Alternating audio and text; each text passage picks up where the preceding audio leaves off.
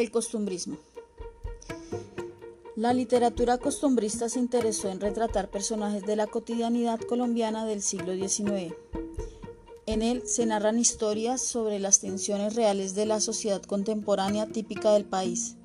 Y debido a la mezcla de realidad e idealización, este movimiento fluctúa entre lo romántico y lo realista según el estilo de cada autor. Este movimiento literario busca representar con gran fidelidad los hábitos sociales de una comunidad.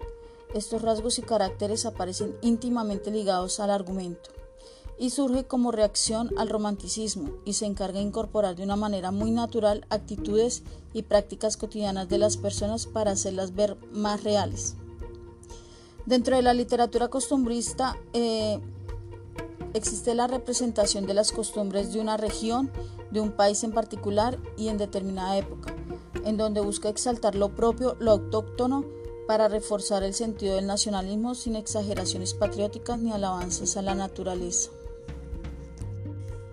El costumbrismo atraviesa la literatura desde el siglo XIX y tiene su momento más célebre en la tertulia bogotana de El Mosaico, con su propia publicación editada e impulsada por José María Vergara y Vergara, Dando un gran salto en el tiempo, la figura de Eduardo Caballero Calderón se erige como paradigma en nuestra literatura.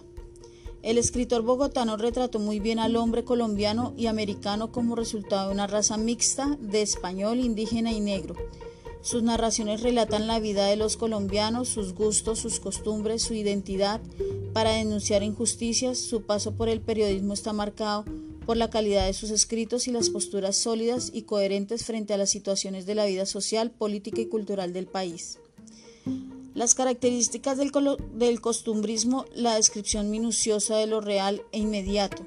Se considera que muchos de los textos costumbristas convirtieron la literatura en una forma de interpretar la cultura, las creencias y tradiciones de la sociedad. El rescate de lo pintoresco y del color social. Allí se habla de lo existente de manera tan clara que los lectores podían verse reflejados en las obras.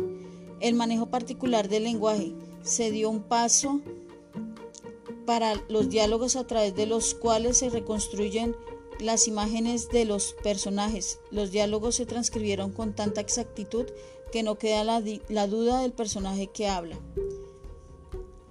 Los temas de la literatura costumbrista, vida rural y campesina, no solo se habla de las tradiciones, también se habla de la creencia del vestuario y de las formas de expresión. Los personajes representativos de la sociedad.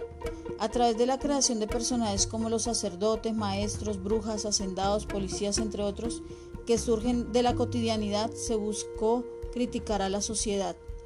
Encuentro entre el campo y la sociedad y la ciudad. El rechazo a la nueva visión del mundo que debilita las tradiciones fue otro de los intereses de los costumbristas. El lenguaje particular de los distintos grupos sociales. El lenguaje se convirtió en una temática costumbrista. Se presenta juegos lingüísticos y expresiones regionalistas que crean complicidad entre los interlocutores. Y por último, la crítica a la guerra.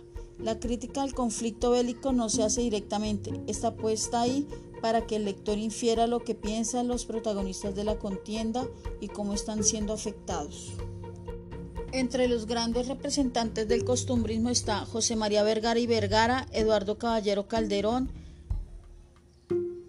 y las características propias del costumbrismo son, describe los rasgos, tradiciones, hábitos y costumbres populares, usa regionalismos y expresiones propias de los distintos grupos sociales, el lenguaje refinado y purista reemplazado por un lenguaje coloquial.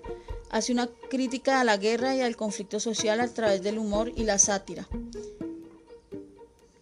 Sus temas recurrentes son el encuentro entre el campo y la ciudad, la vida rural y campesina, el retrato de personajes representativos de la sociedad, la guerra, la hipocresía social y las tensiones políticas y religiosas.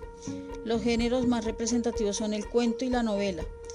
Y los autores que, que la pueden representar son Tomás Carrasquilla, Eugenio Díaz, José Félix Fuente Mayor y José María Vergara y Vergara.